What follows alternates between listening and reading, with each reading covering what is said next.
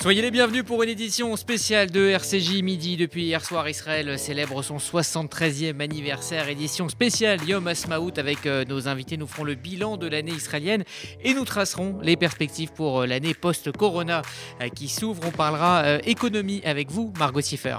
Oui, on évoquera l'économie israélienne qui a bien évidemment reculé avec la crise du Covid, mais qui repart à présent doucement mais sûrement à la hausse. Pour en parler, nous sommes en ligne avec Laurent Hatchouel. Il est économiste et spécialiste des marchés boursiers. Et avec vous, Églantine euh, Delalleux, on évoquera l'année géopolitique d'Israël et les défis à venir. Et oui, pour en parler, nous serons avec Avi Pazner, l'ancien ambassadeur d'Israël en France. Laurence euh, Goldman, avec vous, on s'intéressera à la sociologie israélienne. Oui, nous parlerons également de démographie, puisque Israël recense à ce jour 9,3 millions d'habitants. Quelles sont les mutations de la société israélienne en 2021 quel sens revêt l'idéal sioniste des pères fondateurs aux yeux des jeunes générations?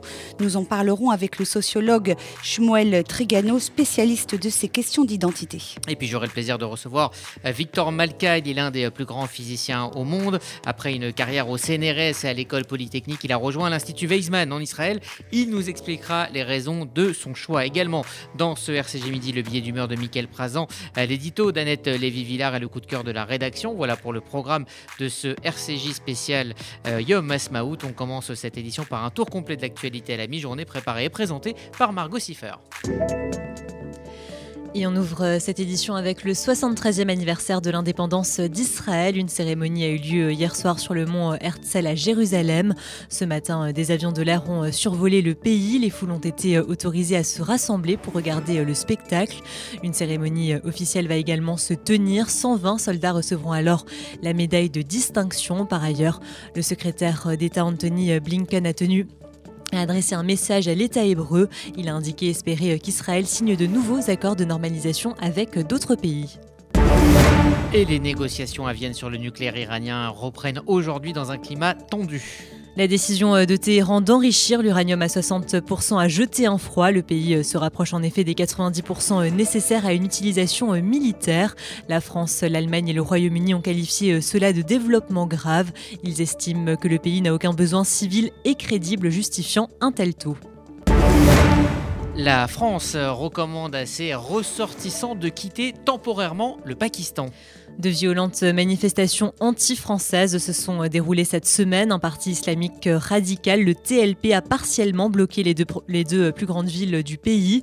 Il demande l'expulsion de l'ambassadeur de France au Pakistan en cause Emmanuel Macron qui a défendu le droit à la caricature lors de l'hommage rendu à Samuel Paty. Les rassemblements qui ont été violemment réprimés par la police ont fait au moins deux morts. France, le président Emmanuel Macron s'est rendu ce matin pour la première fois depuis deux ans à la cathédrale Notre-Dame de Paris. Deux ans jour pour jour après l'incendie, Emmanuel Macron s'est rendu ce matin sur le chantier de reconstruction. Il a notamment promis une réouverture en 2024. La ministre de la Culture a quant à elle indiqué que les dons et les promesses de dons pour la restaurer avaient atteint 833 millions d'euros, un chiffre suffisant selon Roselyne Bachelot pour réaliser les travaux. La question autour du calendrier de réouverture des lieux accueillants du public se pose désormais. Emmanuel Macron tiendra une réunion à ce sujet, ça sera en fin d'après-midi. Il s'agira d'étudier les protocoles sanitaires envisagés pour la réouverture progressive de ces lieux. Emmanuel Macron avait en effet annoncé que les terrasses de bars et de restaurants pourraient rouvrir avec des règles strictes à partir de la mi-mai. Cela concerne également certains lieux culturels fermés depuis le 30 octobre. De nombreux ministres participeront donc à cette réunion. Et dans le même temps, la France s'apprête à passer ce soir la barre des 100 000 morts.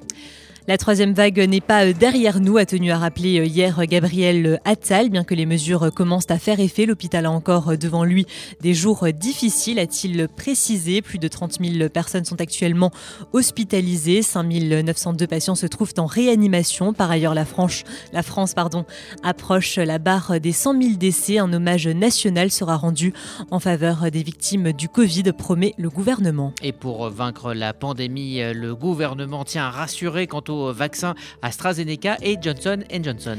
Le porte-parole du gouvernement a réitéré sa confiance dans le vaccin AstraZeneca. Quant au sérum Johnson Johnson, il sera administré dans les mêmes conditions, c'est-à-dire pour les personnes âgées de plus de 55 ans. Les 200 000 doses qui sont arrivées en début de semaine en France sont d'ailleurs en train d'être acheminées auprès de la médecine de ville et des pharmacies.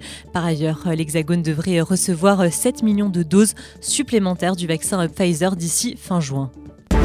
Et enfin, incompréhension et colère suite à la décision de la Cour de cassation. Il n'y aura donc pas de procès Sarah Halimi. La Cour de cassation a confirmé hier l'irresponsabilité pénale du meurtrier de Sarah Halimi. Elle a donc rejeté le pourvoi formé par la famille de cette sexagénaire juive tuée en 2017 à Paris. La plus haute juridiction estime que le jeune homme a commis les faits au cours d'une bouffée délirante après une forte consommation de cannabis.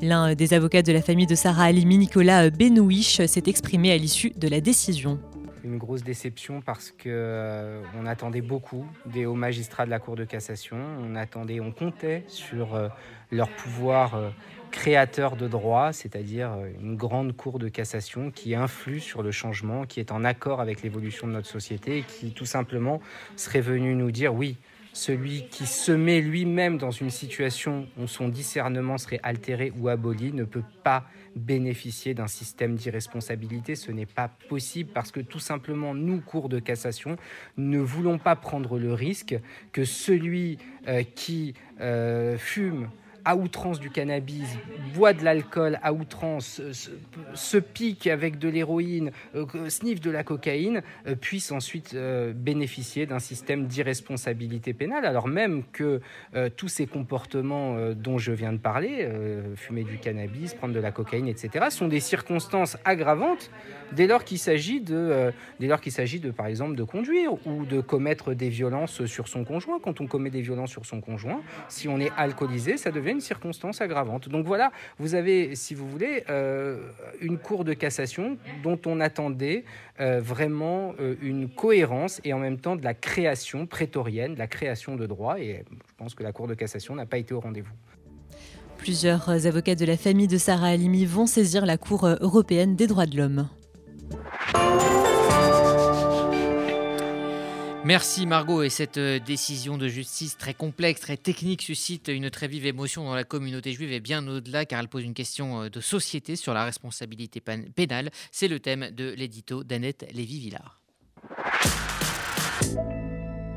Bonjour Rudy, j'avais l'intention de parler de la mort aujourd'hui. Oui, d'un mort ou d'une morte encore inconnue à cette heure, la 100 millième victime du Covid ce jeudi 15 avril 2021 en France, un symbole. Mais je me suis réveillée en entendant une avocate au barreau de Paris qui expliquait ce matin à l'aube, sur une grande radio, que c'était normal que l'assassin de Sarah Halimi ne soit pas jugé mais envoyé en asile psychiatrique. Qu'en France, on ne juge pas les fous parce qu'ils ne peuvent pas témoigner et que l'assassin avait fumé du cannabis.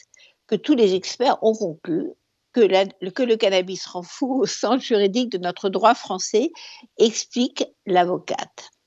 Rappelons qu'en avril 2017, Kobili Traoré, jeune musulman de 27 ans, a torturé et défenestré sa voisine, Sarah Adimi, femme juive de 65 ans, en criant Allah Akbar, Dieu est grand, et j'ai tué le shaitan, le diable.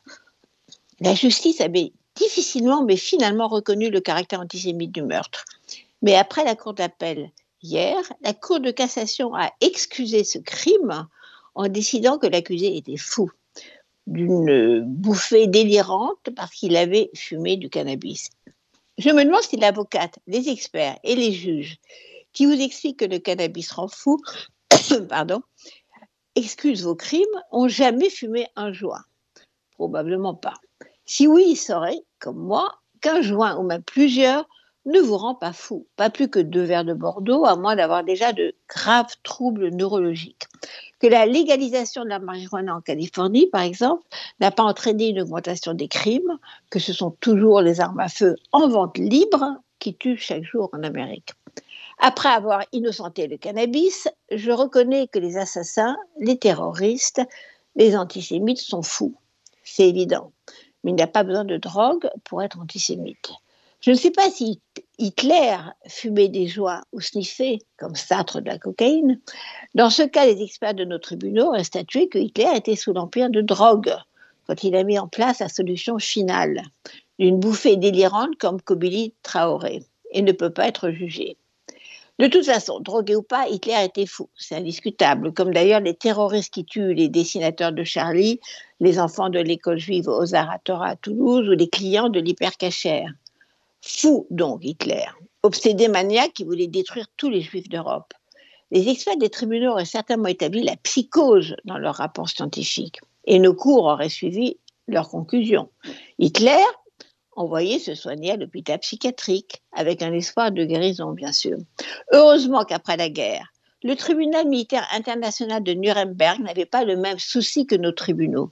Autrement, les hôpitaux psychiatriques allemands auraient aujourd'hui de vieux patients accusés d'avoir tué des millions de juifs, soignant leur psychose antisémite. Annette Lévy-Villard pour son édito. Et puis chaque jour, une personnalité engagée pose son regard sur euh, l'actualité. Le jeudi, c'est le documentariste et historien Michael Prazan qui nous adresse son billet d'humeur, un billet consacré à la stratégie d'Erdogan. Souvenez-vous, c'était en 2009 à Davos.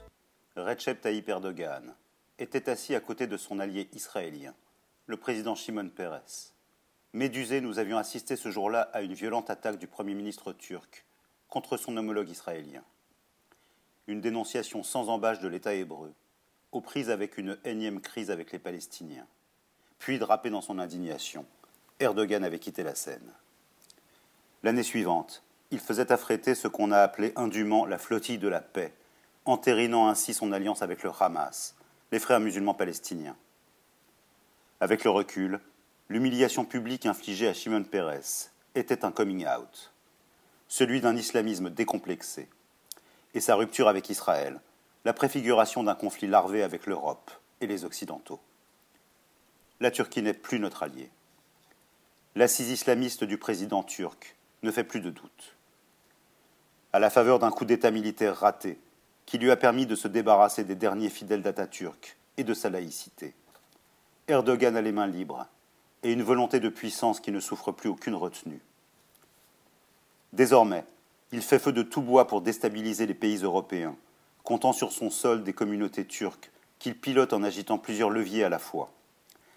Fabrication de listes islamistes aux élections locales, en France, en Allemagne, en Belgique. Manipulation à distance des loups gris, cette milice fascisante qui s'adonne impunément aux ratonnades anti-arméniennes dans les rues des métropoles françaises. Implantation d'un islam fondamentaliste notamment via la construction de la plus grande mosquée d'Europe à Strasbourg, avec l'aide des idiots utiles de la mairie écologiste, et de Miligorus, la variante turque des frères musulmans, dont est issu Erdogan, et qui a refusé de signer, en France, la charte de la laïcité. À l'étranger, il fait la chasse aux Kurdes, tente toujours d'asphyxier l'Arménie, niant le génocide dont la Turquie s'est rendue coupable, fait des affaires avec Daesh quand il ne leur fournit pas des armes, et insulte copieusement les chefs d'État qui lui déplaisent, le président Macron en ayant fait les frais, pour prendre la tête d'un camp islamiste qui fracture le monde. Erdogan est frère musulman.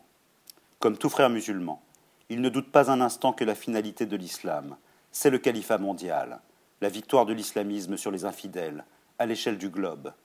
Jouant de l'irrédentisme comme du passé impérial de la Turquie, il utilise l'entrisme dans les pays démocratiques, l'intimidation et le chantage, contre les chancelleries occidentales.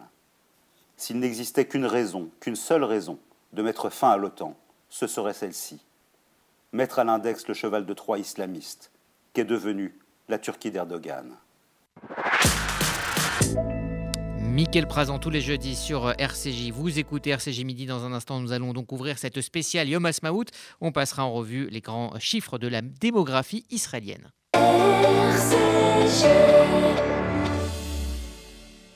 Regardez votre fenêtre. Vous ne voyez rien? Là, vous avez vu tous ces euros qui passent à travers? Ne laissez plus s'envoler votre argent. Avec la Maison de la Fenêtre, changez pour des fenêtres qui vous isolent efficacement du froid et du bruit. En ce moment, la Maison de la Fenêtre vous offre 20% de réduction sur votre devis. La Maison de la Fenêtre. Un geste pour la planète, un vrai plus pour votre confort. Appelez vite au 01 42 11 03 03. 01 42 11 03 03. Certifié Calibat et RGE. Depuis près de 120 ans, le KKL reconstruit le pays d'Israël. Parcs, forêts, réservoirs d'eau, infrastructures, programmes éducatifs. En léguant tout ou partie de votre patrimoine, vous participerez au projet sioniste et laisserez votre empreinte en terre d'Israël. Contactez en toute discrétion et sans engagement le KKL et demandez l'INDA. KKL 01 42 86 88 88 01 42 86 88 88 Dimanche 18 avril à 13h, émission Pile Poule, Marc Vélinski reçoit Yves Coppens pour son livre Le savant, le fossile et le prince, du labo au palais, aux éditions du Seuil sur RCJ. Israël célèbre donc aujourd'hui son 73e anniversaire, parade militaire, barbecue, concert. Le pays est en ébullition depuis hier soir. Un pays qui compte désormais, Laurence Goldman, 9,3 millions d'habitants. Oui, comme chaque année à la veille du Yom Ha'atzmaut, le Bureau central des statistiques israéliens a publié ses chiffres officiels. 9,3 millions, millions d'habitants pardon, aujourd'hui, vous l'avez dit. En 2030, la population d'Israël devrait, selon les prévisions, atteindre 11,1 millions d'habitants. Et lors du centième anniversaire de l'indépendance d'Israël, en 2048, 15,2 millions de citoyens devraient être recensés. Alors, comment se compose cette population israélienne? Alors, sur ces plus de 9 millions d'habitants que compte le pays, environ 74% d'entre eux sont de confession juive, 21% sont des Arabes israéliens musulmans ou chrétiens. Les Arabes israéliens représentent donc près d'un quart de la population totale. Les 5% restants se d'une autre religion. Selon le directeur du Centre pour la politique israélienne, l'avocat Jonathan Yakovitch, la proportion de la population juive dans l'État d'Israël a continué de baisser cette année. Les données du CBS soulignent l'importance stratégique d'une politique d'immigration responsable qui sauvegardera les intérêts d'Israël en tant qu'État juif et démocratique. Ces mesures doivent être prises avant qu'il ne soit trop tard et que l'identité de l'État d'Israël ne change, a-t-il estimé. Alors, autre remarque sur la démographie euh, israélienne, c'est que la population est plutôt jeune. Oui, environ 28% des Israéliens sont des enfants âgés de 0 à 14 ans, tandis que 12% des citoyens sont âgés de 65 ans et plus. Pour ce qui est de la population ultra-orthodoxe, celle des Haredi, elle compte environ 1,17 million de personnes, avec un taux de croissance annuel de 4,2% au cours de la dernière décennie, soit plus du double des 1,9% enregistrés par le reste de la population israélienne. La part de la communauté Haredi dans la population totale est ainsi passée de 10% en 2009 à 12,6% en 2020 selon les données de l'Institut israélien de la démocratie. À noter toutefois que cette croissance devrait à terme se réduire en raison de la baisse du taux de fécondité chez les femmes ultra orthodoxes. Merci Laurence. Alors pour analyser euh, ces chiffres, nous sommes en ligne avec euh, Shmuel Trigano, sociologue, philosophe, professeur émérite à l'Université de Paris-Nanterre, auteur euh, de nombreux ouvrages, dont le dernier, Le Nouvel État juif, aux éditions Berg International, et qui vient d'ailleurs de paraître en hébreu en, en Israël. Bonjour. Bonjour. Merci d'être avec nous sur RCJ pour ce Yom Asmaout. Alors Laurence Goldman vient de, de tracer dans les grandes lignes la population israélienne donc en 2021. 74% des Israéliens donc sont de confession juive, un quart de la population est arabe israélienne, 5% d'une autre religion. Est-ce que le, le visage d'Israël est en train de changer? Ben, Il y a déjà un problème, le critère de classement par la religion. Où est passé le peuple juif dans cette dimension-là? Euh, donc euh, c'est une question euh, de principe, une question fondamentale. Peut-être qu'un tel classement a un sens en France, mais il est très différent au Moyen-Orient. Bon, c'est la remarque que, je ferai, mais ce qui manque surtout et dont j'ai eu la confirmation il y a une heure, j'ai appelé mon ami le, professeur Sergio de la Pergola, qui est un grand démographe de l'université hébraïque il y a une dimension qui manque, c'est que le, le, euh, en Israël, aujourd'hui, naissent les deux tiers des enfants juifs du monde. C'est-à-dire qu'en fait, le développement exponentiel de, la, communauté israélienne est prévu de, telle façon qu'on pourrait dire que la quasi-totalité du peuple juif demain, d'ici une dizaine d'années, sera euh, israélienne. Et là, euh, c'est quand même un bouleversement considérable qui se surajoute peut-être à la question de, de l'identité ou du, défaut d'identité euh, que le, Bureau des statistiques remet. D'après le même Sergio de la Pergola, dans dix ans, euh, il y aura la démographie israélienne sera à égalité avec la démographie diasporique. C'est dire que dans ce tableau-là, la dimension diasporique euh, recule, est destinée à reculer pour toutes sortes de raisons. Euh, moins d'enfants, euh, l'assimilation, l'abandon de, tout lien avec le judaïsme, etc. Alors que la jeunesse du peuple juif, c'est un peuple très très jeune. Il va être très jeune. Euh, et donc, euh, et donc, il y a là euh, une autre figure de l'identité juive qui est en train de, se forger. Euh, Shumel Tregano, justement, vous parliez de l'idéal du sionisme, hein, de l'identité des, jeunes générations. quel sens revêt l'idéal sioniste aujourd'hui aux, yeux des jeunes générations? Est-ce que cet idéal des pères fondateurs est toujours aussi fort au sein de la société israélienne? Est-ce que c'est toujours un ciment, quelque chose qui fédère fortement les Israéliens? Alors, euh, l'expérience de, de, ces fêtes-là, puisqu'on va de, de Pessah, ensuite le Yom HaShoah, le Yom HaZikaron, le, le, le jour, la journée de l'indépendance, euh, la mise en scène euh, télévisée, les, les, manifestations collectives et tout, donne le sentiment d'une très grande solidarité, c'est-à-dire d'une famille euh, euh, qui partage les deuils, etc. C'est très fort, on ne ressent pas du tout ça en Europe. Euh, bon, c'est dû à la situation particulière d'Israël. Mais si vous voulez, les jeunes générations n'ont connu de près euh, ni la guerre des six jours, évidemment euh, la Shoah de très loin, ni, ou le déracinement des parents dans les années 40-50 pour les juifs venant du monde arabe. Et donc c'est un avec un œil nouveau qui, qui voit les choses. Je ne suis pas sûr que le sionisme soit resté dans sa dans sa, son évidence euh, originelle. Euh, moi qui ai connu Israël depuis 1966, euh, donc un an avant la guerre des six jours, où j'ai vécu ensuite à partir de 1969, c'est un, un tout autre pays que, qu'est devenu Israël. C'est un pays en apparence très proche des pays européens, même développement, etc., avec les mêmes questions, la mondialisation, euh, qu'est-ce qui reste dans la périphérie, qui est largué dans le, le chemin. Et Israël se flatte d'être euh, la nation start-up? Effectivement, les gratte-ciel poussent euh, à Tel Aviv, etc. Ce n'est pas, évidemment, l'Israël que j'ai connu il y a 50 ans. Euh, et donc, forcément, la, la dimension idéologique, intellectuelle change et évolue.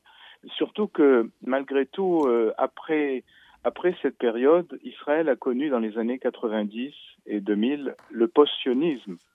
C'est-à-dire qu'en fait, euh, je ne sais pas si vous, quel âge vous avez, mais euh, il y a 20 ans, 25 ans, euh, à Paris, j'avais créé l'Observatoire du monde juif, la revue Controverse, etc., pour faire face à cette vague euh, de, de post-sionisme et d'antisionisme. Et à ma grande stupéfaction, euh, une grande partie des, penseurs, entre guillemets, des doctrinaires de ce post-sionisme étaient des Israéliens, des intellectuels israéliens. C'est-à-dire que la, dimension sionisme, post-sionisme a éclaté dans les universités, dans, de nombreux lieux, créant des, conflits euh, à ce niveau-là. Et il y a 50 ans, il n'y avait pas de post-sionisme. Et il n'y avait pas de postmodernisme qui critique euh, toute dimension nationale, etc., etc. Donc, euh, je pense personnellement, euh, j'attends, une, réinvention du sionisme, du sionisme politique, parce que nous ne sommes plus dans l'ère de 1948. Israël est devenu un État puissant. le classement international fait de lui la huitième puissance du monde c'est quelque chose de tout à fait nouveau par rapport à il y a 50 ans. Hein. C'est, ça, bouleverse complètement euh, la vision des choses, la façon de vivre, etc. Mais je, pense que le sionisme politique a accompli son, rôle. Maintenant se pose une nouvelle question, justement. Quelle est, une fois que l'État, la société sont reconstruits, quelle est la vocation de, ce pays? C'est pas un pays simplement, si vous voulez, il n'est pas tout simplement devenu un pays où l'on ne fait que naître. Euh, L'idée d'Alia, d'immigration, suppose une volonté, et une volonté suppose une finalité. Et c'est ça qui est encore euh, problématique. Euh, avec des, des, conflits internes à la société qui est vous savez, c'est une société très différente de la société française. Elle ressemble davantage à la société belge. Euh, le, système des piliers, si ça vous dit quelque chose, euh, eh ben, il y a des groupes sociaux qui ont une identité, qui ont des institutions, qui ont un réseau, etc., qui s'inscrivent dans la société globale. C'était très différent à l'époque de Ben Gurion, où euh, on parlait du melting pot, qui d'ailleurs ne fut pas une si brillante réussite. Mais néanmoins, il y avait une israélianité évidente. Aujourd'hui, euh, ben, elle est composée au, au, goût du jour et à ce qui se passe euh, en Occident et dans les pays démocratiques. Merci euh, Shmuel Trigano, sociologue, philosophe et professeur émérite à l'Université de Paris-Nanterre. Et euh, donc je rappelle hein, le titre de votre dernier livre, Le Nouvel État euh, juif qui vient de paraître en hébreu en Israël. Merci à vous et à bientôt. Vous écoutez RCJ dans un instant, on s'intéressera à l'année diplomatique israélienne avec Avi Pazner, diplomate notamment ancien ambassadeur d'Israël en France. RCJ. Vous êtes unique. Vos préférences sont uniques. Votre mode de vie est unique. Pourquoi vos vacances seraient-elles banales? Azaya est le premier et seul acteur du voyage de luxe cachère. Rien n'est impossible pour vous. Le monde est votre terrain de jeu. Explorez-le sans le moindre compromis. Choisissez le luxe pour vos prochaines vacances cachères. Choisissez Azaya. Au-delà des standards, www.azaya.co. Depuis près de 120 ans, le KKL reconstruit le pays d'Israël. Parcs, forêts, réservoirs d'eau, infrastructures, programmes éducatifs. En léguant tout ou partie de votre patrimoine, vous participerez au projet sioniste et laisserez votre empreinte en terre d'Israël. Contactez en toute discrétion et sans engagement le KKL et demandez l'INDA. KKL 01 42 86 88 88 01 42 86 88 88. Faites-vous connaître, faites-vous entendre, offrez une vraie visibilité à votre entreprise, votre association, votre projet. RCJ est là pour trouver avec vous la solution clé en main. Spot radio, campagne publicitaire, publi reportage, sponsoring d'émissions. Nous serons à vos côtés pour élaborer ensemble la meilleure des stratégies pour vous faire connaître. Appelez notre régie publicitaire au 06 03 47 98 36. RCJ.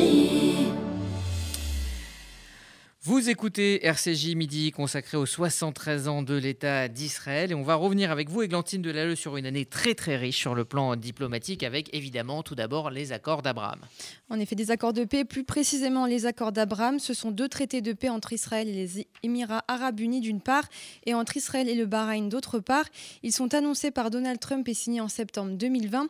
Le but, accélérer les partenariats économiques, l'ouverture de nouvelles voies de communication au sein du Moyen-Orient mais finalement, avec l'Europe ou encore l'Amérique, le Soudan et le Maroc ont aussi normalisé les relations avec l'État hébreu. Alors la grande question qui se pose désormais, c'est de savoir quelle sera la politique de Joe Biden au Moyen-Orient. La seule certitude, c'est qu'elle ne ressemblera pas à celle de Donald Trump. Et oui, Joe Biden a recentré la position des États-Unis vis-à-vis d'Israël. Ils ont annoncé la semaine dernière la reprise de leur aide aux Palestiniens contre la vie d'Israël et réaffirmé leur soutien à une solution à deux États. Un chèque de 150 millions de dollars doit être dédié à l'autorité palestinienne, dont 75 millions qui devraient financer des projets de développement en Cisjordanie et dans la bande de Gaza. Mais le plus grand euh, défi là, pour Israël dans les mois à venir, ça reste la menace iranienne. Et oui, depuis des années, Israël et l'Iran s'affrontent directement ou indirectement au Liban, en Syrie et dans la bande de Gaza. Mais depuis quelques mois, les relations se tendent. En pleine négociation diplomatique sur le nucléaire iranien, Téhéran a accusé Israël d'avoir saboté son usine d'enrichissement d'uranium, des dégâts qui ont retardé la capacité d'enrichissement iranienne d'au moins 9 mois. Merci Églantine pour en parler. Nous sommes avec euh, Avi Pazner, ancien ambassadeur d'Israël en France, diplomate. Bonjour Avi. Bonjour Rudy. Merci d'être avec nous en ce jour de Yom depuis euh, Israël. Est-ce que euh, cette année, vous pensez que Israël a fait un bond incroyable en matière de diplomatie? Absolument. Nous n'avons jamais eu un, succès pareil dans notre diplomatie. Euh, vous savez bien, Rudy, que jusqu'à maintenant, nous avions deux pays arabes avec lesquels nous avions des traités de paix. C'était premièrement l'Égypte, euh, traité signé en 79, et ensuite la Jordanie en 94. Et depuis lors, nous n'avons plus eu d'accord de paix avec des pays arabes. Et cette année, grâce aux accords d'Abraham, nous avons eu deux accords de paix et deux accords de normalisation. Accord de paix avec les Émirats arabes, avec Bahreïn, normalisation des relations avec le Soudan et avec le Maroc, et, y compris y compris l'ouverture de représentation israélienne dans tous ces pays, de représentation diplomatique, évidemment, israélienne dans tous ces pays. Avi Pazner, on a aussi le, sentiment que le vaccin, euh, la politique de vaccination israélienne et cette campagne extrêmement réussie a fait énormément euh, de bien à l'image d'Israël et que cela peut se rejaillir, euh, sur, sur sa diplomatie. Bien, écoutez, vous avez absolument raison que la campagne de vaccination a été un succès énorme pour Israël. Et si je ne me trompe pas, nous sommes numéro un mondial en, en pourcentage de vaccination. Vous ne vous trompez Maintenant, pas. Pardon? Vous ne vous trompez pas. Je ne me trompe pas. Maintenant, oui, j'espère que cela va avoir premièrement une influence positive sur l'image d'Israël. Je crois que ça, c'est déjà fait. L'image d'Israël est maintenant l'image d'un pays à la pointe de la technologie, aussi de la technologie médicale, qui prend soin de ses citoyens, qu'ils soient juifs, arabes, druzes ou chrétiens. Et ça, c'est évidemment euh, bon pour l'image d'Israël et cela renforce la position internationale d'Israël. Il n'y a aucun doute maintenant. Comment cela va se traduire?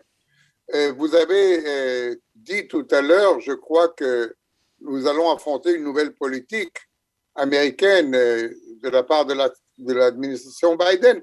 Comment est-ce que cette amélioration euh, d'Israël, de, l'opinion publique en Israël, comment est-ce que cela va se traduire face à Biden? Ça va certainement renforcer notre position.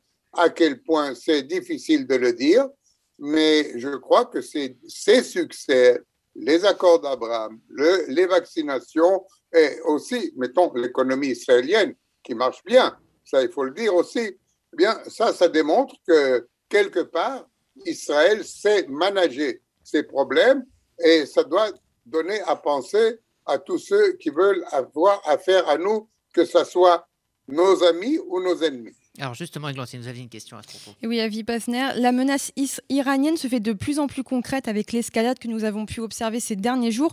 Pensez-vous que cela va s'accélérer dans les semaines, les mois à venir? Je crains que oui, malheureusement. Euh, là, euh, euh, je, suis assez réaliste. L'Iran est en train d'essayer de, gagner des points diplomatiquement, premièrement, face aux États-Unis et à l'Europe faut bien le dire, en, essayant de, de renouveler ces accords nucléaires qui, comme vous le savez, leur donnaient officiellement la possibilité d'enrichir l'uranium jusqu'à un degré leur permettant de, de, produire une arme nucléaire officiellement. Euh, c'est ça ce qui les intéressait. Et en même temps, nous voyons, il y a eu des attaques israéliennes contre, des, iraniennes, pardon, euh, contre des navires israéliens. Euh, nous, nous aussi, selon des sources étrangères, avons riposté contre l'Iran. Il y a là une escalade qui, est, qui est certaine. Et prenez en compte aussi que en Syrie, vous continuez d'avoir une très forte présence de milices pro-iraniennes et de, de soi-disant conseillers militaires iraniens en Syrie donc, je peux très bien voir ici une recrudescence de tensions entre nous et l'Iran, mais je sais aussi qu'Israël est prêt à faire face à toutes les éventualités. Il va y avoir le mois prochain le plus grand exercice militaire jamais tenu en Israël. Il va être spectaculaire et ça va peut-être donner aux Iraniens à penser deux fois, trois fois, quatre fois avant de s'aventurer dans quelque chose contre Israël. Est-ce que vous pensez, pour terminer, Avi Pazner, que Israël va être obligé à un moment d'agir seul? J'espère bien que non. Vous savez, nous avons d'excellentes relations avec les États-Unis. Des fois, elles ont un caractère particulier, comme avec Trump, où nous étions extrêmement, extrêmement proches.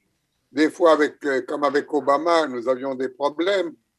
Maintenant, nous espérons pouvoir convaincre l'administration Biden, Biden d'être à nos côtés en ce qui concerne l'Iran. Comme vous le savez, le secrétaire à la défense américain a visité Israël la semaine dernière. Il a été très impressionné par ce qu'il a vu et nous avons essayé de lui expliquer à quel point cette alliance israélo-États-Unis est importante pour la stabilité du Moyen-Orient et pour contrer les Iraniens. Nous faisons tous les efforts pour maintenir ce dialogue ouvert avec la nouvelle administration Biden, justement pour ne pas être dans la situation euh, que vous décrivez dans votre question, être seul face à l'Iran. Il est beaucoup mieux d'être avec nos alliés face à ce pays dangereux.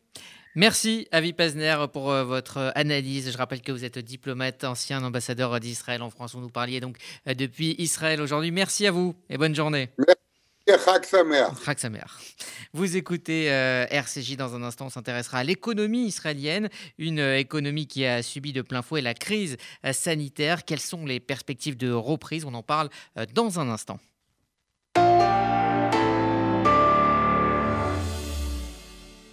Il y a des salles de bain qui font vraiment rêver. Bain et déco. Il y a des cuisines où l'on se prendrait volontiers pour un chef étoilé. Bain et déco. Et si c'était le moment de changer Nos architectes et artisans qualifiés Bain et déco conçoivent et réalisent votre projet de A à Z. Des produits avant-gardistes, des marques prestigieuses et un vrai savoir-faire. Pour une seule ambition, l'exception. Bain et déco, deux showrooms de plus de 500 mètres carrés à Paris 11e et Boulogne-Billancourt. Et venez découvrir notre nouveau showroom, 212 boulevard Saint-Germain, Paris 7e. Bain et déco. Faites-vous connaître, faites-vous entendre, offrez une vraie visibilité à votre entreprise, votre association, votre projet. RCJ est là pour trouver avec vous la solution clé en main. Spot radio, campagne publicitaire, publi reportage, sponsoring d'émissions. Nous serons à vos côtés pour élaborer ensemble la meilleure des stratégies pour vous faire connaître. Appelez notre régie publicitaire au 06 03 47 98 36. Le KKL, depuis 120 ans, une histoire extraordinaire. Une aventure qui mêle écologie, réalisation d'infrastructures et plantation d'arbres. Une histoire d'éducation sioniste et d'investissement dans le futur des jeunes générations. Le KKL, c'est la réalisation du rêve de ceux qui ont cru en ce miracle que l'on appelle Israël. Mais par-dessus tout, le KKL, c'est un amour indéfectible et un engagement pour la terre et le peuple d'Israël. Faites partie de cette aventure en soutenant le KKL de France. Faites votre don sur kkl.fr. Édition euh, spéciale de RCJ Midi consacrée à Yom Ha'atzmaut, le 73e anniversaire de euh, l'État d'Israël. Et après la diplomatie et la démographie, on va s'intéresser à l'économie avec euh, vous, Margot Siffer. Israël, le pays le plus vacciné au monde, n'a pas encore ouvert ses frontières, mais l'économie se relance peu à peu. Après euh, trois confinements et une année euh, entière entre parenthèses, les, Israéliens retrouvent avec euh, bonheur les plaisirs du quotidien, prendre un verre en terrasse, manger avec des amis ou encore aller au théâtre. Si tout cela est possible et permet de relancer l'économie, c'est grâce à la campagne de vaccination hors norme qu'a connue l'État hébreu. Il faudra toutefois du temps pour combler le manque à gagner, notamment celui en provenance des touristes étrangers. Oui, parce qu'il faut dire que la crise du Covid a laissé des traces. L'économie israélienne a reculé de 2,4% en 2020. Ce n'est pourtant pas euh, catastrophique si l'on compare euh, ce chiffre à l'Union européenne dont l'économie a reculé de 6% l'an dernier. Mais le pays euh, n'avait pas connu de baisse depuis 2002. Il s'agit aussi de son pire déclin depuis la création de l'État hébreu en 1948. Au moment de l'apparition du virus, le chômage a même atteint des sommets. 800 000 citoyens ont perdu leur travail dès le premier confinement. Il s'agissait alors du pays qui a enregistré quasiment la chute d'emploi la plus forte de l'OCDE. La consommation privée a également diminué de 9,4%. Et puis comme toujours en Israël, la situation est tout de même assez disparate avec des gagnants et des perdants. De nouvelles lignes de fracture sont apparues avec la pandémie de Covid. Il y a d'un côté les perdants, les petits commerces ou encore le secteur de l'hôtellerie. Le tourisme est en effet en berne. Les grands hôtels sont fermés depuis un an sans espoir à court terme de reprendre leur activité. Les employés sont donc plongés dans la misère. Le gouvernement a décidé d'octroyer des primes à ceux qui reprennent le travail dès que possible. Toutefois, le secteur n'est pas essentiel pour l'économie du pays. D'autres le sont davantage comme l'innovation, la finance, les télécoms, l'agroalimentaire ou encore les services publics. Le commerce des diamants a lui aussi connu une croissance exceptionnelle de 21%. Tous ces domaines sont donc finalement les gagnants de cette crise, tout comme les startups où les investissements ont atteint des niveaux records. Merci Margot. Et pour en parler, nous sommes en ligne avec Laurent Atchouel, économiste et spécialiste des marchés boursiers. Bonjour. Bonjour Rudy. Merci euh, d'être avec nous aujourd'hui en ce jour de Yom Asmaout. Alors, euh, ce fut pour Israël une année euh, difficile économiquement. Tous les secteurs ont été touchés par les confinements successifs, comme un peu partout. Mais quels sont les secteurs qui ont été les plus impactés et puis quels sont ceux qui s'en sortent le mieux? Alors en fait, c'est intéressant, là, j'ai écouté le, très bon résumé qui a été fait par, par Margot. le déclin, la baisse de 2,4% du PIB, donc on a détruit de la richesse, c'est très, c'est très très faible en fait par rapport à la crise qu'on a vécue et par rapport au fait que l'économie a été fermée. Et comment on l'explique? On l'explique par le fait que, je vous entendais parler du tourisme, le tourisme c'est un peu plus de 2% du PIB en Israël. Donc en fait c'est tout petit. En fait les, secteurs les plus fermés, comme les petits commerçants, euh, mais comme aussi euh, le tourisme, c'est les, les, secteurs qui sont les moins importants dans, à l'échelle de l'économie israélienne. Et donc c'est ce qui explique que cette perte de richesse est euh, beaucoup plus faible que ce qu'on avait, euh, ce qu'on pouvait anticiper, parce que ce qui était anticipé, c'est à peu près 5%, et on est, euh, les chiffres ont été revus à la hausse, donc on perd que 2,4%.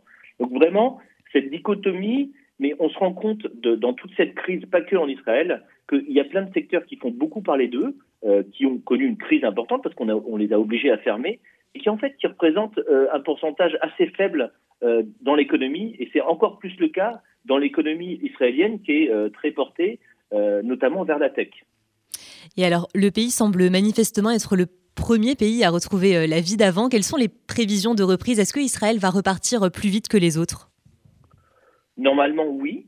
Il y, a même la banque Goldman Sachs qui prévoit, elle, 7,5% de croissance en 2021. je crois que les, prévisions, ils, sont, ils, vont entre 5, le plus haut c'est Goldman Sachs.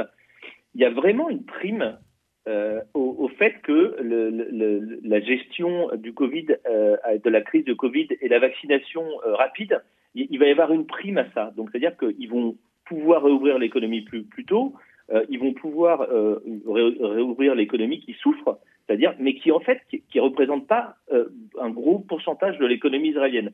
La prime, elle est surtout pour les investisseurs, parce qu'il y a une grande confiance euh, le, pays a bien géré euh, la crise et est considéré comme avoir bien géré la crise, et on le voit euh, notamment dans la, rapidité avec la vaccination. Et ça, en fait, c'est un gage de confiance pour les investisseurs. Donc, pour les années à venir, en fait, Israël va capitaliser dans ce capital, dans la confiance qu'elle a créée, dans ses institutions, dans sa médecine, dans son développement, dans ses, infrastructures, sa structure institutionnelle qui est solide et qu'il a prouvé. Et là, ça, c'est un environnement qui est très positif pour les affaires pour, les 10, euh, 15, 15 prochaines années. Après, le fait de rouvrir, effectivement, là, ils vont rouvrir. Il n'y a pas tout ce débat qu'il peut y avoir en Europe sur les passeports vaccinaux. Tout le monde, euh, vaccinaux, je crois que tout le monde est à peu près d'accord. Donc, du coup, ça va permettre euh, de, rouvrir beaucoup plus rapidement. Et effectivement, on, sent qu'il y a beaucoup de, de, juifs de diaspora, notamment, qui ont envie de venir passer des vacances en Israël, qui ont envie de venir. Là, les hôtels sont pleins. quand on voit Elat, les Israéliens ont déjà beaucoup commencé à revoyager à l'intérieur du pays. Euh, au lieu d'aller à l'étranger comme d'habitude. Donc du coup, euh, ouais, ça, ça, va jouer énormément. Le, Il y a deux primes. La prime à la réouverture, mhm. mais la prime à la confiance dans, dans les affaires, dans l'environnement des affaires. je vous confirme euh, cette envie de, de, revenir. Une dernière question rapidement, Margot. Oui, socialement, est-ce que cette crise ne va pas creuser les inégalités entre riches et pauvres, sachant qu'Israël est déjà le pays de l'OCDE où, où elles sont les plus importantes finalement?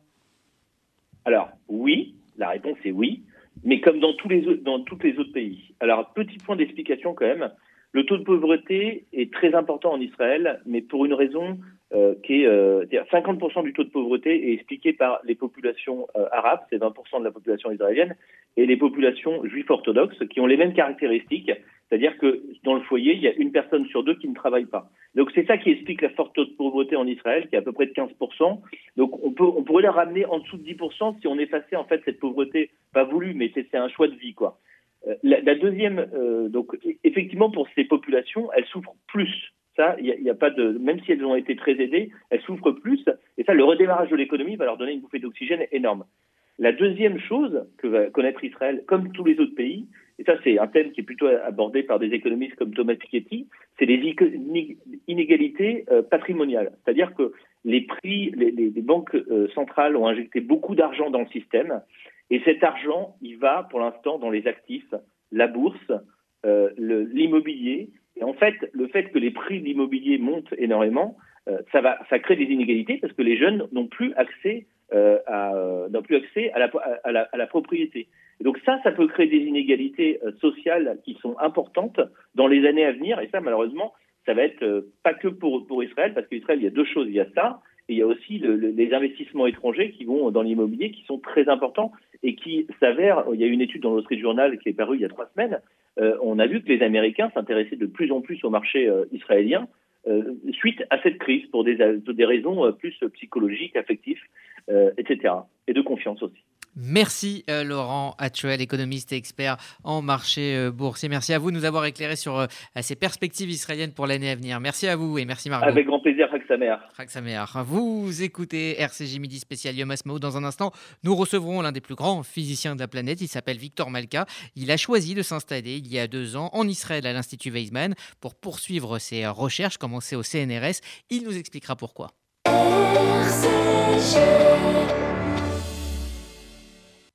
Vous avez un projet d'Alia Montez en Israël dans les meilleures conditions avec le Keren Layedidout. Le Keren Layedidout répond à toutes vos questions sur l'Alia et vous accompagne en Israël les six premiers mois. Aide financière, emploi, éducation et suivi de votre intégration. Toutes nos aides viennent en plus des aides gouvernementales. Alors n'hésitez pas, faites votre Alia avec le Keren Layedidout. Keren Layedidout 01 83 80 95 55 et yedidout.org. Faites-vous connaître, faites-vous entendre, offrez une vraie visibilité à votre entreprise, votre association, votre projet. RCJ est là pour trouver avec vous la solution clé en main. Spot radio, campagne publicitaire, publi reportage, sponsoring d'émissions. Nous serons à vos côtés pour élaborer ensemble la meilleure des stratégies pour vous faire connaître. Appelez notre régie publicitaire au 06 03 47 98 36.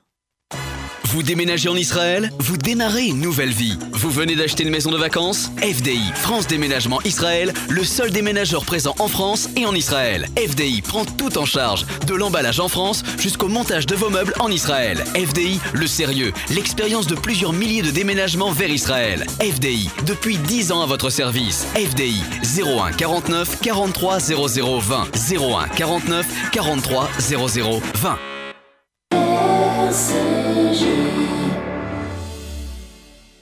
Et pour continuer euh, d'évoquer ce Yom Asmaoud dans RCG Midi, j'ai le plaisir euh, de recevoir en studio euh, Victor Malka. Bonjour. Bonjour. On dit de vous que vous êtes le virtuose des lasers. Est-ce que c'est vrai? Je ne sais pas si c'est vrai, mais en tout cas, je fais des choses très intéressantes avec euh, de gros systèmes laser. Alors, on va en parler. Et si on vous a demandé de venir aujourd'hui, c'est que vous avez fait euh, la, grande partie de votre euh, carrière au CNRS, à, Polytechnique. vos recherches vous ont mené à une réputation internationale. Et puis, depuis 2019, vous avez intégré l'Institut Weizmann à une vingtaine de kilomètres de, Tel Aviv. avant de parler de votre nouvelle vie israélienne et de la recherche israélienne, déjà, pour euh, les profanes euh, que, nous sommes, est-ce que vous pouvez nous expliquer euh, le cœur de vos recherches et puis son application possible dans, nos vies dans le futur? Oui, bien sûr. Donc aujourd'hui, on accélère des particules avec des grosses machines. On appelle ça accélérateurs de particules. Et le milieu qui est utilisé pour, accélérer ces particules, c'est des cavités métalliques et, qui produisent des champs électriques et les champs électriques sont limités dans ces cavités à cause de la structure métallique euh, qui, est utilisée. Euh, donc c'est une limite Et pour produire des faisceaux de particules de plus forte énergie, on est obligé d'augmenter les longueurs des accélérateurs parce que la valeur du champ électrique est limitée. Donc l'idée a été d'utiliser des lasers pour produire un nouveau milieu, qui est un milieu qu'on appelle un milieu plasma, où les électrons sont libres. Et si on s'arrange bien, on est capable de contrôler le mouvement des électrons, de les faire osciller de façon collective, et donc de produire des champs électriques qui sont 1000, 10 000 fois plus importants que les champs électriques qu'on produit dans les cavités euh, qu'on utilise aujourd'hui. Donc euh, ça ouvre des perspectives qui sont tout à fait intéressantes, puisqu'on est capable de réduire la dimension des accélérateurs du futur, et surtout ça permet de produire des faisceaux d'électrons, des faisceaux de protons, des faisceaux de rayons X euh, sur des dimensions qui sont très petites, avec, euh, avec des pertinences euh, dans le domaine de la sécurité, dans le domaine du médical, à la fois pour le traitement du cancer, mais aussi pour la détection des tumeurs cancéreuses à des phases précoces. Donc ça ouvre beaucoup de perspectives. Et ce qui est très très intéressant, je ne sais pas si on aura le temps d'en parler, c'est la physique qui est derrière cette interaction entre l'impulsion laser et le mouvement des électrons et là, il y a beaucoup de choses à dire qui sont vraiment très, très sympas et très formidables. Donc, en réalité, c'est un mélange entre quelque chose qui est très fondamental, la physique de l'interaction qu'on appelle relativiste, et euh, les perspectives d'application euh, qui m'ont beaucoup motivé euh, dans ma démarche qui m'a amené à l'Institut Weissmann aujourd'hui. Alors vous, avez, vous êtes un, esprit libre, vous essayez de, penser, on va dire, un petit peu en, marge, c'est ce qui a fait votre, votre réputation. et donc en 2019, vous avez décidé de partir vivre en, en Israël et d'intégrer l'Institut Weizmann quels sont les, les, les, les on va dire les arguments euh, qui vous ont attiré euh, en Israël pour continuer votre carrière? Oula, difficile question. Euh, tout d'abord, j'ai à préciser que j'étais très très heureux en France, qu'à l'école polytechnique, au CNRS, à l'ENSTA, j'ai eu un soutien important de la part de la direction qui m'a permis d'avoir des résultats très importants. Alors pourquoi bouger, pourquoi quitter le pays? Il, y a plusieurs, il y a plusieurs éléments de réponse. Euh, d'abord, euh, j'ai vu la paupérisation de la recherche en France. Ensuite, il y avait un climat d'insécurité qui commençait à être trop pesant. Et donc, j'ai des enfants, j'étais inquiet pour l'avenir de mes enfants. Et ensuite, évidemment, l'attrait vers Israël. J'ai toujours été, on va dire, admiratif d'Israël et la possibilité de d'aller en Israël, de vivre en Israël. Et surtout, euh, l'offre qui m'a été faite par l'Institut Weissmann, euh, qui était très intéressante, avec euh, beaucoup de liberté, avec une efficacité importante, dans un campus qui est absolument merveilleux, et avec des gens qui sont fabuleux et très, très encourageantes. Et donc, c'est un ensemble de raisons. Une raison supplémentaire, c'est le côté multidisciplinaire qui existe sur le campus du Weissmann, euh, qui m'a permis euh, de réaliser, euh, je dirais, de façon plus rapide les applications, notamment les applications médicales. Donc là, on a une chance à l'Institut Weissmann d'avoir des professeurs dans les différents domaines, aussi bien des sciences dures que des sciences, des sciences du vivant. Et donc cette interaction possible, elle, est vraiment très, très intéressante. On dit que les, Israéliens euh, pensent out of the box. C'est une expression euh, qui est euh, assez répandue là-bas. penser à côté, penser différemment, penser plus rapidement. C'est ça aussi qui a, changé dans votre travail au quotidien? Alors, oui, et non. Euh, à l'école polytechnique, moi j'ai connu des, aussi des, chercheurs, des professeurs qui pensaient, comme vous dites, euh, out of the box. Euh, je pense que la, grande différence aujourd'hui que, je vois, c'est à l'Institut Weissmann, c'est une machine en fait pour faire de la belle science. Elle a, l'Institut a été fondé par un, scientifique et, ça a été fondé ensuite par des scientifiques pour des scientifiques. Et donc, toute toutes les tâches administratives euh, sont gérées par euh, des équipes et qui sont là pour euh, soutenir, pour aider les chercheurs. Donc en réalité, ça libère beaucoup de temps euh, pour faire de la recherche. Et ça, c'est vraiment très important. Euh, gagner 20% de temps pour sa recherche, ça fait une énorme différence euh, quand on sait que, quand j'étais moi à l'école polytechnique, mes charges administratives pour gérer mon équipe, pour gérer des budgets, pour gérer des contrats, c'était peut-être plus de 50% de mon temps. Donc il reste plus 50% pour faire la recherche. là, c'est plutôt 70-75% pour faire la recherche. Donc ça fait une énorme différence à la fin et puis on est plus serein. On a beaucoup de liberté. ça aussi, c'est quelque chose qui est très intéressant à l'Institut Weissmann. c'est qu'on a carte blanche pour faire ce que l'on veut. Il est très facile d'avoir, si on a besoin, d'un budget pour dépanner. Euh, donc on n'est pas tributaire d'un contrat ou d'un proposal qu'il faut soumettre avant d'avoir des financements une année plus tard. Et ça, c'est très important parce que la recherche a besoin d'être dynamique. Euh, il faut réagir quand on a une idée, il faut pouvoir l'explorer tout de suite. Et si on ne le fait pas, c'est quelqu'un d'autre qui va le faire. Donc il faut être hyper réactif. Malheureusement, le système euh, en, France qui finance la recherche est bien souvent trop, trop lent. Et ça ne correspond pas en fait à, l'esprit de la recherche d'aujourd'hui. Alors est-ce que justement cette réactivité permet euh, d'accélérer les découvertes et d'accélérer l'application de vos découvertes? Les deux. Euh, les, les, deux parce que euh, la recherche c'est un monde qui, est, un monde hyper compétitif. donc c'est le premier qui publie qui va être reconnu et, et, qui peut déposer des brevets. Et donc ça protège ensuite le développement des applications. Et donc c'est un cercle vertueux où il faut être hyper réactif. Qu'est-ce que la France ou d'autres pays ont à apprendre euh, de l'approche israélienne? Oula, euh, là ça c'est euh, bon, c'est une question. c'est un, un, peu particulier. Enfin, c'est difficile de répondre à cette question parce que en fait en Israël le système il n'y a pas d'institut national de recherche, il y a huit universités. Euh, qui sont indépendantes. Euh, très, les huit universités sont très, de très haut niveau, euh, dont trois qui sont qui sont vraiment très compétitifs au niveau international, le Ternium, l'Université de Jérusalem et l'Université de Tel Aviv. Le, Weizmann est un peu particulier parce que ce n'est pas une université. Et donc je crois que le fait d'avoir une indépendance et euh, permet euh, d'assurer euh, une, d'envisager des recherches avec plus de réactivité. l'autre, l'autre élément qui est intéressant, c'est que la façon dont on recrute, notamment à, l'Institut Weissmann, hein, l'Institut Weissmann, si on devait faire un équivalent, c'est comme l'école polytechnique ou l'école normale supérieure à Paris ou à Lyon. Euh, ben, le, recrutement est, très très sélectif et donc on passe euh, plusieurs jours euh, pour chaque candidat. Maintenant, je fais partie d'un comité de recrutement et je peux vous garantir que il faut être, faut avoir les reins solides et ça peut durer une année.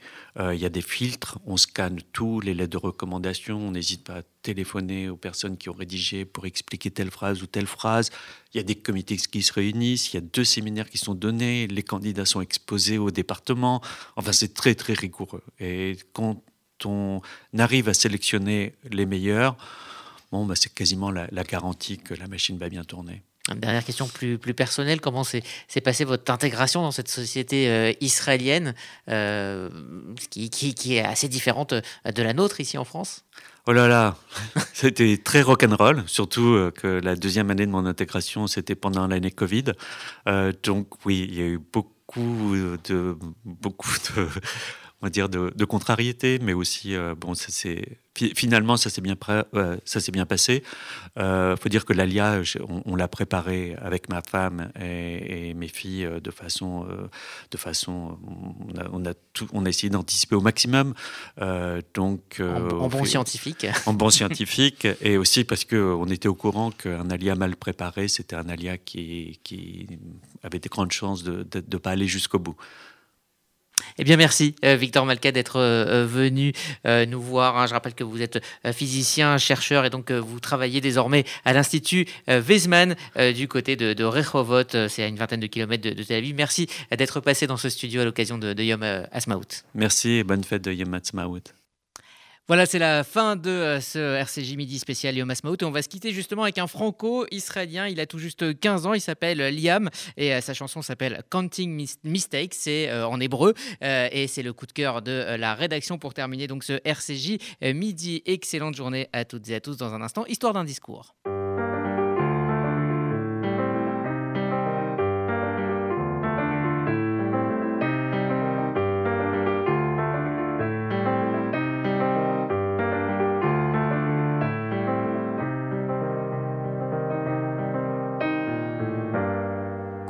כולם שונאים, תמיד מדברים על מי שחלש. לא מסתכלים על מה שבפנים, על מה שמורגש. אבל אני התמים עדיין לא מבין, בודד בעולם. איך כולם רודפים תמיד, מחפשים את מה שמושלם. רק רוצה לחיות כמו בסיפור אגדות הלוואי שכמו פעם לא הייתי סופר טעויות. רק רוצה לצלול בין המנגינות ואולי עוד אמצא את התשובות